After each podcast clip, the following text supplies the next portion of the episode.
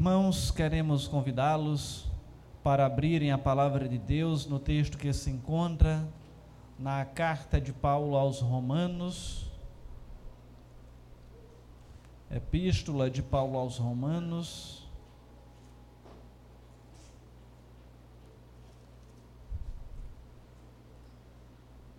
no capítulo 1 onde leremos do versículo 1 ao versículo 6.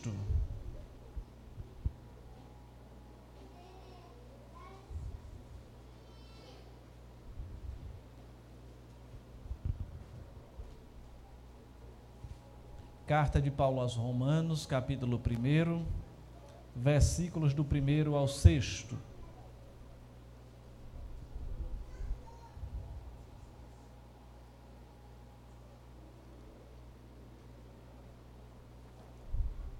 O texto diz assim, irmãos: Paulo, servo de Jesus Cristo, chamado para ser apóstolo, separado para o evangelho de Deus, o qual foi por Deus outrora prometido por intermédio dos seus profetas nas sagradas escrituras, com respeito a seu filho, o qual, segundo a carne, veio da descendência de Davi e foi designado filho de Deus com poder, segundo o Espírito de Santidade, pela ressurreição dos mortos, a saber, Jesus Cristo, nosso Senhor. Por intermédio de quem viemos a receber graça e apostolado, por amor do seu nome, para a obediência por fé entre todos os gentios, de cujo número sois também vós chamados para serdes de Jesus Cristo. A todos os amados de Deus que estáis em Roma, chamados para serdes santos, graça a vós outros e paz da parte de Deus, nosso Pai e do Senhor Jesus Cristo. Lemos até o versículo sétimo. Vamos orar. Pai eterno, obrigado pela tua palavra. E agora, por meio do teu Santo Espírito, fala ao coração de todo o teu povo que aqui se reúne. Que este mesmo Espírito nos use conforme o teu querer, mas que a tua palavra seja ela exposta com fidelidade e que saiamos daqui edificados exortados, diferentes, pela ministração do Teu Espírito aos nossos corações. Em nome de Jesus. Amém. Irmãos, Paulo inicia sua carta aos Romanos com um toque bem especial. Ele não economiza nos pronomes pessoais e possessivos, onde eles ocorrem, seja de forma implícita ou explícita, mais de 20 vezes nos versículos iniciais desta carta. Desde o início é evidente o seu profundo desejo de estabelecer uma relação pessoal com seus leitores.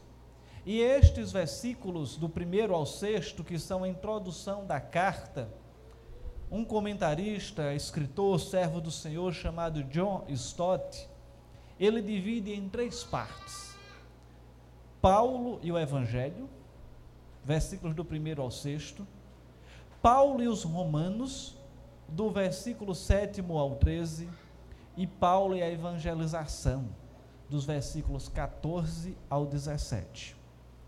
Tratando da primeira parte, Paulo e o Evangelho, versículos do primeiro ao sexto, percebe-se que o estilo das cartas e a forma de Paulo escrever, ele varia de cultura para cultura.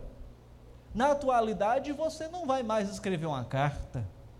Na pior das hipóteses, o que mais vai se assemelhar a uma carta é um e-mail. Mas a regra tem sido uma mensagem de WhatsApp, Telegram, dentre outros aplicativos. Mas Paulo é interessante observar que a forma que ele escreve para aqueles irmãos, para os romanos que estavam ali residindo na cidade de Roma, a igreja de Roma que ele não tinha plantado, conforme nós veremos mais adiante. E normalmente como é que nós começamos uma carta ou um e-mail? Prezado fulano de tal, poderia dizer prezado virgulino, e só no final é que nos, nos identificamos cordialmente Joabe Rocha. Mas no mundo antigo, o costume era outro. Primeiro o remetente, remetente se identificava e em seguida indicava logo o destinatário. Mas Paulo ele vai divergir um pouco. A regra seria, se fôssemos contextualizar, Joabe para Virgulino, saudações. Essa era a regra da antiguidade. E Paulo geralmente seguia essa forma de escrever. Aqui, porém, ele se desvia dessa forma padrão apresentando sobre si mesmo, ou apresentando-se a si mesmo, em relação ao Evangelho, uma descrição mais elaborada do que ele costumava fazer. E a razão é, não é outra, senão porque ele não fundou aquela igreja. Então ele precisava apresentar as suas credenciais para aqueles irmãos. E é por isso então que ele passa a desenvolver uma forma mais elaborada da relação dele com o Evangelho. Além disso, Paulo também nunca tinha estado naquela igreja, portanto, há necessidade de estabelecer suas credenciais como apóstolo, bem como de resumir sua crença no Evangelho. E ele então começa: Paulo, servo de Cristo Jesus, chamado para ser apóstolo, separado para o Evangelho. Essas são as palavras iniciais de Paulo aos irmãos de Roma.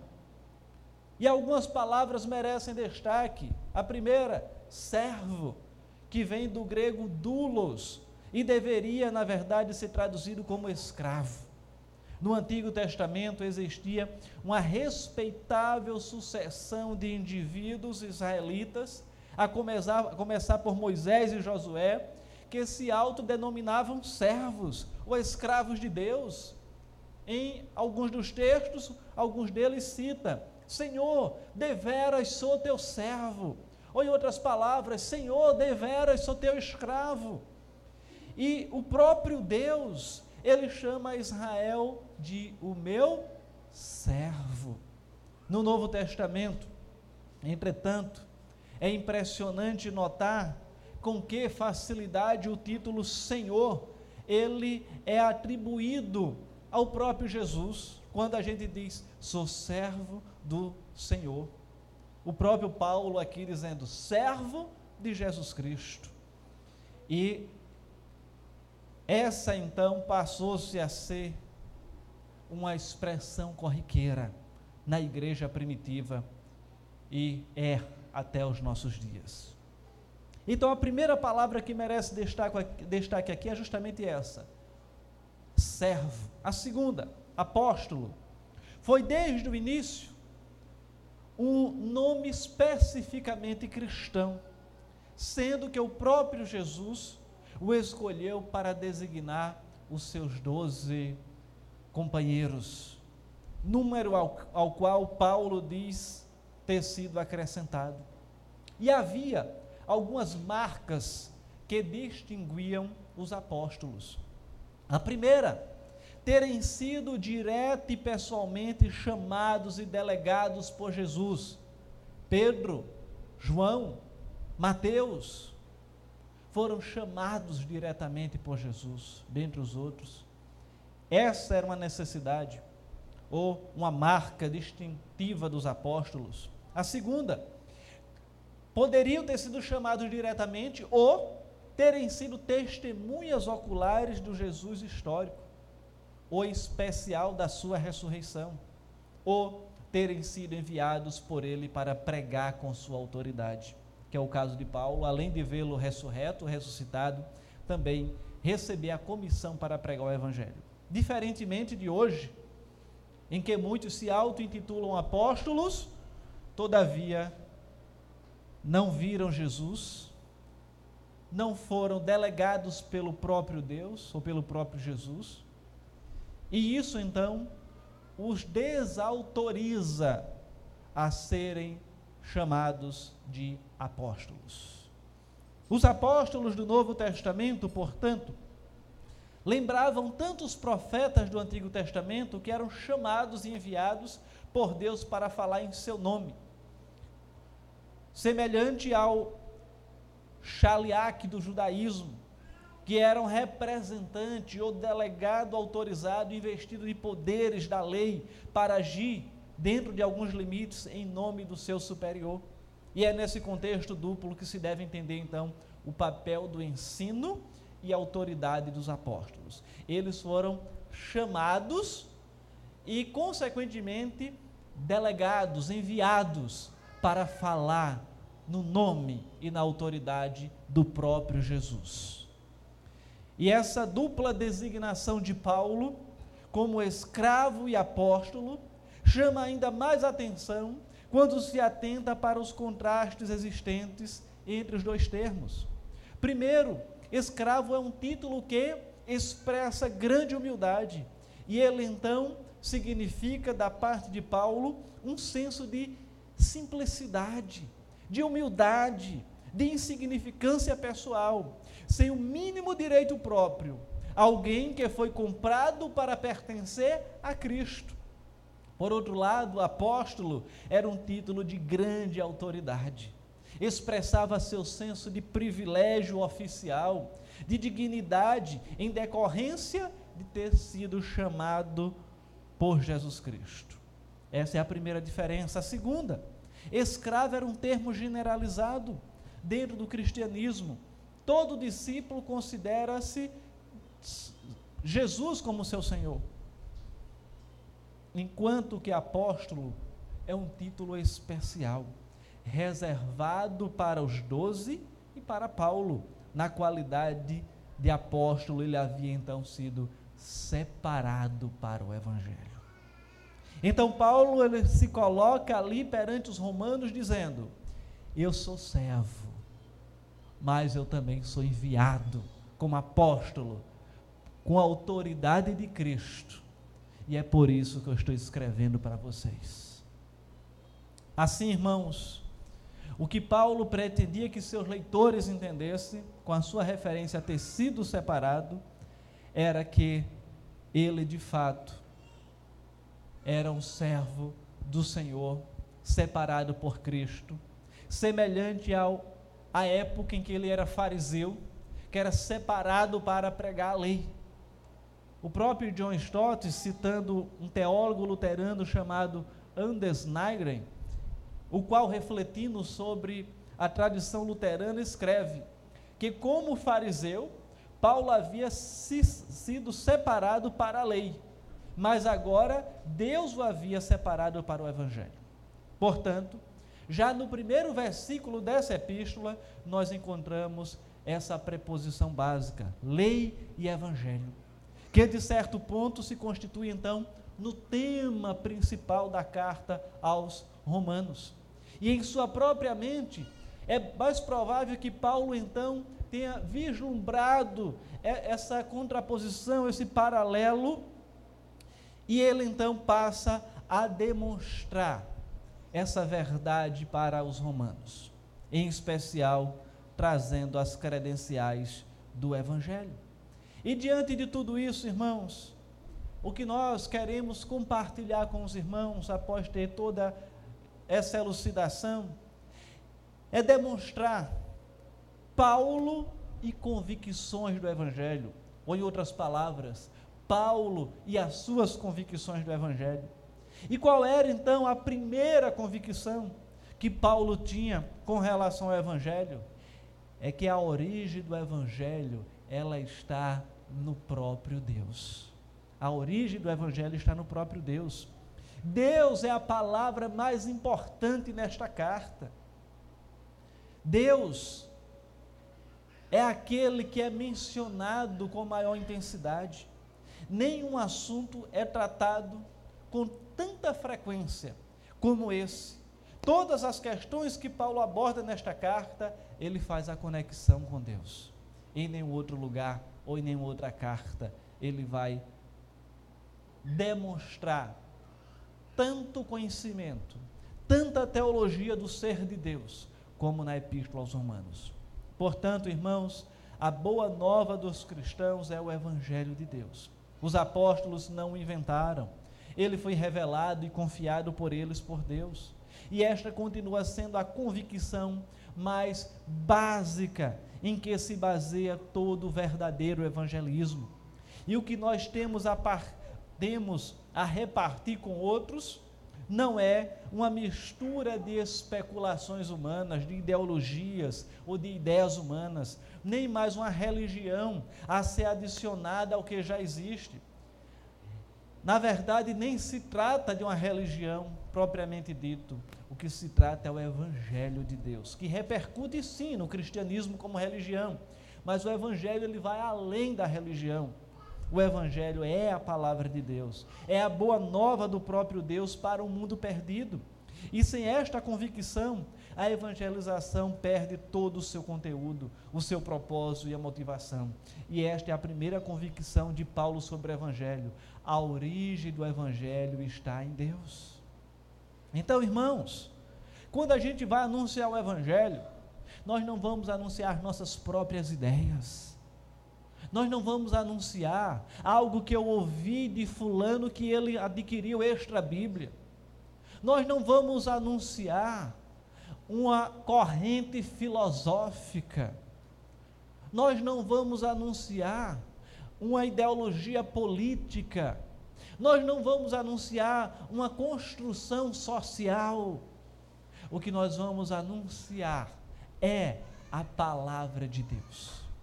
E é essa convicção que a gente precisa ter a cada dia, que o evangelho que cremos, que o evangelho que anunciamos, ele é a palavra de Deus. E essa convicção Paulo tinha de maneira perfeita, podemos dizer assim. Qual era a segunda convicção que Paulo tinha?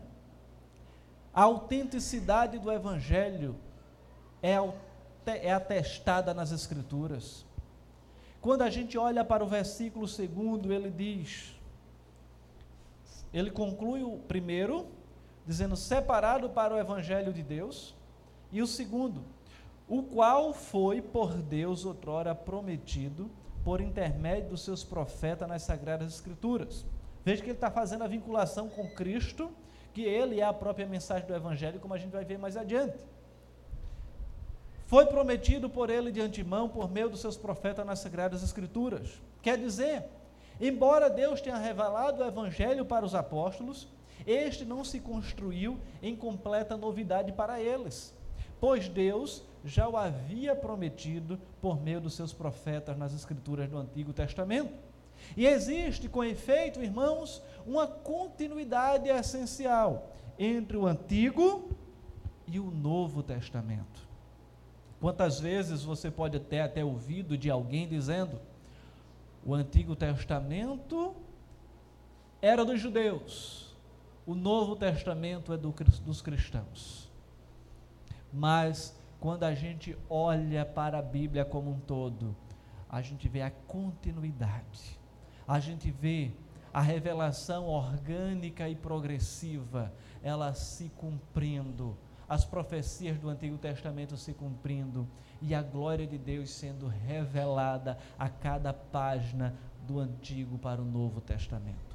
O próprio Jesus, ele deixou muito claro que as Escrituras testemunhavam dele que ele era o filho do homem, do qual falava Daniel 7, o servo sofredor referido em Isaías 53, e que conforme estava certo e escrito, ele tinha de sofrer para entrar na sua glória. Em Atos, Pedro cita o Antigo Testamento ao referir-se à ressurreição de Jesus, à sua exaltação e à vinda do Espírito Santo antes prometida.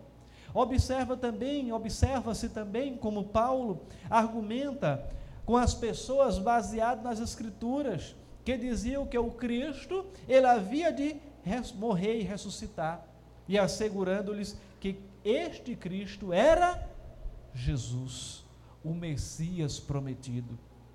De semelhante modo, ele insistia que foi segundo as, as Escrituras que Cristo morreu pelos nossos pecados e ressuscitou ao terceiro dia.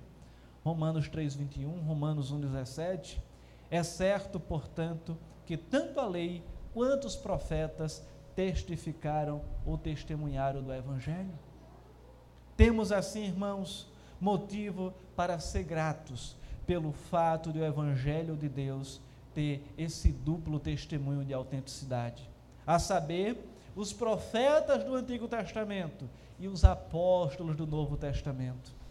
E nós podemos ter a convicção de olhar e entender que o Evangelho é a palavra de Deus, de que o Evangelho é testemunhado pelas Escrituras. E os dois dão testemunho de Jesus Cristo. E é aí que Paulo, então, é aí que Paulo quer chegar. Esta é a segunda convicção de Paulo sobre o Evangelho, que a sua verdade, a sua autenticidade, ela é atestada pelas próprias Escrituras. Essa é a segunda convicção. A terceira é que a essência do Evangelho é Jesus Cristo. A terceira convicção de Paulo, a essência do Evangelho é Jesus Cristo. Se juntarmos os versos primeiro e terceiro, omitindo o segundo, que é uma espécie de parêntese, teremos a declaração de que Paulo foi separado para o Evangelho de Deus acerca do seu filho, quando ele diz: Paulo, servo de Jesus Cristo, chamado para ser apóstolo, separado para o Evangelho de Deus. E ele faz a conexão com o terceiro, com respeito ao seu filho, o qual, segundo a carne, veio da descendência de Davi. E aí ele passa a desenvolver toda uma convicção quanto à essência do Evangelho ser Cristo Jesus. Afinal, o Evangelho de Deus é o Evangelho do seu Filho. A boa nova de Deus é Jesus. E o próprio Lutero, o grande reformador, ele escreveu ao comentar este versículo, diz: Aqui se escancaram as portas para a compreensão das sagradas Escrituras. Ou seja, que tudo deve ser entendido em relação a Cristo. João Calvino também, ele diz que o evangelho inteiro ele está contido em Cristo Jesus. Portanto, irmãos, apartar-se de Cristo, um passo que seja, significa afastar-se do evangelho. E Paulo agora descreve Cristo em duas situações contrastantes. Que como homem ele era descendente de Davi e que mediante o espírito de santidade ele foi declarado filho de Deus, com poder pela sua ressurreição dentre os mortos, Jesus Cristo, o nosso Senhor. E aqui há referências então diretas ou indiretas ao nascimento de Jesus como ser humano, descendente de Davi, a morte, pressuposta pela sua ressurreição, a própria ressurreição dentre os mortos e o reinado de Cristo como herdeiro do trono de Davi. E é uma espécie de paralelismo, que é uma, uma, construção linguística da língua hebraica, onde ele vai demonstrar isso Jesus como filho do homem, como descendente de Davi, mas Jesus como um descendente espiritual, como vindo do próprio Deus. E o texto expressa, então, esses dois títulos aqui a partir do versículo 3 e 4, quando ele diz: Com respeito ao seu filho, o qual, segundo a carne, veio da descendência de Davi e foi designado filho de Deus com poder, segundo o espírito de santidade pela ressurreição dos mortos, a saber, Jesus Cristo, nosso Senhor. É interessante observar que esses dois títulos, filho de Davi e filho de Deus, filho de Davi era também um título dele como Messias, como o prometido, e o outro filho de Deus baseado particularmente no Salmo 2, verso 7, também atribuía a essa perspectiva messiânica do prometido. Então, as duas ideias ela agora casam e andam continuadamente. Jesus, então, é aquele que se manifesta na sua intimidade com Deus como Abba Pai, como filho de Deus, mas é aquele que, como filho de José e Maria, ele também passa a desenvolver sua vida, não como alguém que almejava o reinado físico, o reinado político, mas tinha a convicção de que era rei, porque ele era sacerdote, profeta e rei. E é interessante observar que o Messias, como prometido, como filho de Davi, da descendência de Davi, os judeus diziam: esse vai nascer em berço de ouro. Esse vai ser aquele que vai libertar Israel politicamente do poder de Roma. E quando então vem Jesus, alguém que nasceu numa manjedoura, alguém que era filho de um carpinteiro, e diz: Eu sou o Messias, ninguém aceitaria. E o resultado é que ele foi crucificado como um impostor. E, inclusive, estava lá a tarjeta: Jesus, o Rei dos Judeus. Mas não pensem que isso era exaltando Jesus era uma forma de envergonhá-lo, era uma forma de zombar, de dizer: Olha, o que disse que era rei, olha o seu fim. Ele é rei, tragam a coroa. E colocaram sobre ele a coroa de espinhos. Então nós vamos perceber a forma sarcástica que Jesus foi morto. E essa morte é quando nós temos a oportunidade agora de refletir, de olhar e entender que ele morreu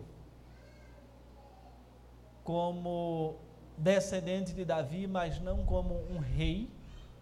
Morreu ali como um condenado no lugar de Barrabás. Então já vejam aqui a substituição. Quando foi dito: querem que solte Barrabás ou Jesus? o povo clamou: Barrabás. E Jesus foi crucificado no lugar dele. Foi condenado, foi morto, foi crucificado. E isso já prefigura a sua missão. De como ele foi morto fisicamente no lugar de Barrabás, ele também foi morto no meu e no seu lugar. Para que pudéssemos agora ocupar não mais o lugar de um condenado, mas o lugar de alguém que foi justificado, ao de um justo, que foi Cristo Jesus. E esse texto ele vai manifestar justamente essas duas vertentes: o Jesus homem, mas também o Jesus Deus. O Jesus que era 100% homem, mas era 100% Deus. Aquele que morreu como homem no meu e o seu lugar. Também o texto ele pode expressar, segundo alguns comentaristas, as duas naturezas do seu ministério.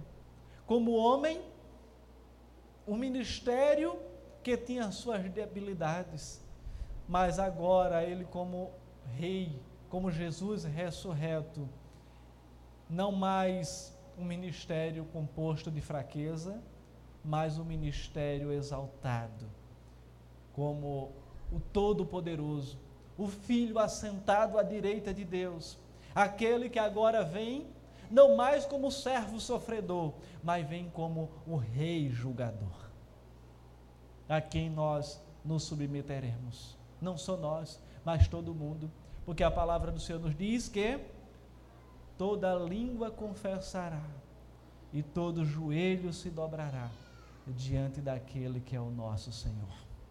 Jesus Cristo. Além do mais, vamos então entender que Jesus foi aquele que morreu por nós, sendo Ele, como consequência disso, a essência, o centro do Evangelho, pois sem Jesus não existe evangelho. E essa era a convicção de Paulo, a terceira e penúltima convicção de Paulo: Jesus, a essência do evangelho. A quarta e última convicção de Paulo é que o evangelho se destina a todas as nações. Após esta sua descrição do evangelho, Paulo passa a ocupar-se de seu próprio apostolado e escreve, em especial no versículo 5, por intermédio de quem viemos a receber graça e apostolado por amor do seu nome, para a obediência por fé entre todos os gentios. E ele prossegue no sexto, tratando dos gentios, de cujo número sois também vós chamados para ser de Jesus Cristo. Lembrando que essa expressão gentios, toda vez que a encontrarmos na palavra de Deus, se refere àqueles que não eram judeus. Então, se você não é judeu, se eu não sou judeu, nós somos gentios. Então, essa é a, o significado da palavra que Paulo está utilizando aqui em tantos outros textos. Interessante que quando Paulo se refere a viemos, quando ele olha que, ou descreve no versículo 5, no plural, é muito provável que Paulo não esteja querendo abranger todos os outros apóstolos em seu ministério, uma vez que ele não os cita em lugar nenhum de sua carta. Talvez seja uma questão do próprio estilo de escrever, ou quem sabe da sua autoridade apostólica, por meio do qual da qual, na verdade, o apóstolo faz referência a si mesmo. Mas então o que ele recebeu de Deus e através de Cristo é o que ele chama de graça e apostolado, que no contexto parece significar então um privilégio imerecido de ser apóstolo, pois Paulo sempre atribuiu seu apostolado à graciosa decisão de Deus o ter escolhido para aquela função. E ao declarar o propósito do seu apostolado, Paulo expõe outros aspectos do Evangelho. Diz que este tem como alvo alcançar nações. E isso então parece implicar que os cristãos de Roma eram de fato predominantemente gentios, sendo que ele então os menciona especificamente. E vocês também estão entre os chamados para pertencerem a Jesus, como eu e você. Logo adiante, Paulo então irá descrever o evangelho como o poder de Deus para a salvação de todo aquele que nele crê. Primeiro do judeu e depois do grego. Versículo 16, você pode acompanhar comigo, quando ele diz: Pois não me envergonho do evangelho, porque é o poder de Deus para a salvação de todo aquele que nele crê. Primeiro do judeu e também do grego. Ao mesmo tempo, vamos então perceber que ele está afirmando que o evangelho é para todos. Sua extensão é universal, é mundial.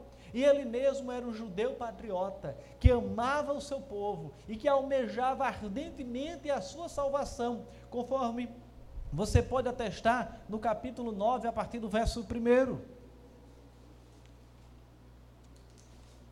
Ao mesmo tempo, ele foi chamado para ser o apóstolo dos gentios. E nós também temos, por extensão, esse mesmo chamado. Se quisermos então dedicar-nos à missão mundial, precisamos entendermos que o Evangelho é para todos. Muitas vezes nos libertarmos do nosso orgulho, seja da raça, nação, tribo, sexo, gênero, entre aspas, ou classe social, e reconhecer que o Evangelho de Deus é para todos sem exceção, sem distinção. E este é um tema de extrema importância na carta aos Romanos. Literalmente, Paulo escreve que recebeu seu chamado, recebeu seu apostolado para a obediência por fé entre todas as nações, e ele cumpriu isso cabalmente. Portanto, obediência por fé é como ele define a resposta que o evangelho exige. O que nos chama a atenção de maneira especial também é quanto a essa expressão é que ela aparece tanto no começo como no fim de Romanos. Sendo que é justamente em Romanos que Paulo insiste, mais do que em qualquer outro lugar, que a justificação é somente pela fé. Se é olhar aqui, não precisa nem mudar de página. Versículo 17, parte B, 1,17. O justo viverá pela fé. E isso foi o que mudou a vida de Lutero. E Deus, através desse texto, promoveu toda uma reforma. E hoje eu estou aqui e você aqui também, como fruto da reforma protestante, porque Deus moveu o coração de um monge para entender verdadeiramente a palavra de Deus lá atrás, em, antes de 1517. Começou a mover o coração dele. E o nosso propósito imediato, irmãos, ao proclamar o Evangelho, é levar as pessoas à obediência pela fé. Mas o nosso propósito final é a glória suprema do nome de Jesus Cristo. Porque esse é o propósito da nossa existência. Por que é que nós estamos aqui? Qual é o propósito da minha vida? Não teve, talvez você tenha se perguntado. Ah, por que eu estou aqui? Por que, é que eu estou nesse mundo? Qual é o propósito, o propósito da minha vida? Eu estou vivendo sem propósito. A Bíblia ela vai dizer: quer comais, quer bebais, ou façais qualquer outra coisa, faça para a glória de Deus. Então você trabalha, trabalhe com um propósito maior para a glória de Deus. Você está se alimentando, se alimente isso para a glória de Deus também. As coisas mais básicas da vida, as necessidades mínimas, é para a glória de Deus. Quanto mais o que a gente faz de mais intenso. Ah, eu vou casar, case para a glória de Deus. Eu vou ter filhos, tenha filhos para a glória de Deus. Tudo tem um propósito maior. Eu vou anunciar o Evangelho, conforme Paulo está ponderando aqui, é para alcançar pessoas para Cristo, sim, e isso vai resultar em quê? Na glória de Deus. E nós podemos então resumir essas verdades dizendo que a boa nova é o Evangelho de Deus sobre Cristo, segundo as Escrituras, para as nações, para a obediência por fé, por causa do nome, o nome de Jesus Cristo. E esta é a quarta convicção de Paulo sobre o Evangelho. O Evangelho se destina a todas as nações, a todas as pessoas. E olhando para essas quatro verdades, ou essas quatro convicções, quero fazer apenas algumas ponderações a nível de aplicação. A primeira convicção de Paulo qual foi? A origem do Evangelho está em Deus. Então não existe outro evangelho genuíno se não for esse. Não adianta eu ir em busca de outras verdades, de outro evangelho, porque a palavra do Senhor diz que se tiver outro evangelho, este é anátema, é maldito. Então o evangelho é só um, e é em Cristo Jesus. Não existe outro. Então devemos ir em busca, irmãos, desse evangelho a cada dia e procurar vivenciá-lo. A segunda convicção de Paulo, a autenticidade do Evangelho é atestada nas Escrituras. Não existe outro lugar para se conhecer o Evangelho. Ah, eu quero conhecer o Evangelho, então eu vou ler o Evangelho segundo Allan Kardec. É o Evangelho amaldiçoado, é anátema. Não vá em busca disso. O Evangelho verdadeiro está aqui, nas Escrituras e não mais em outro lugar. Não vá procurar em qualquer outra literatura, no livro de Mormon, ou em qualquer outro livro que porventura seja publicado por qualquer outra religião. As Escrituras, a Bíblia Sagrada, escrita, interpretada e traduzida, a gente tem que fazer várias ressalvas, e traduzida fielmente aos originais, ela sim traz o Evangelho. Por que, irmãos, eu estou dizendo isso? Nós estudamos hoje pela manhã na escola dominical sobre ideologia de gênero. E já existe hoje Bíblias que são traduzidas, impressas, na verdade, excluindo termos que vão contrariar a ideologia de gênero. Por isso que o evangelho, o verdadeiro evangelho é aquele traduzido fielmente aos escritos originais. A terceira convicção de Paulo era que a essência do evangelho é Jesus Cristo.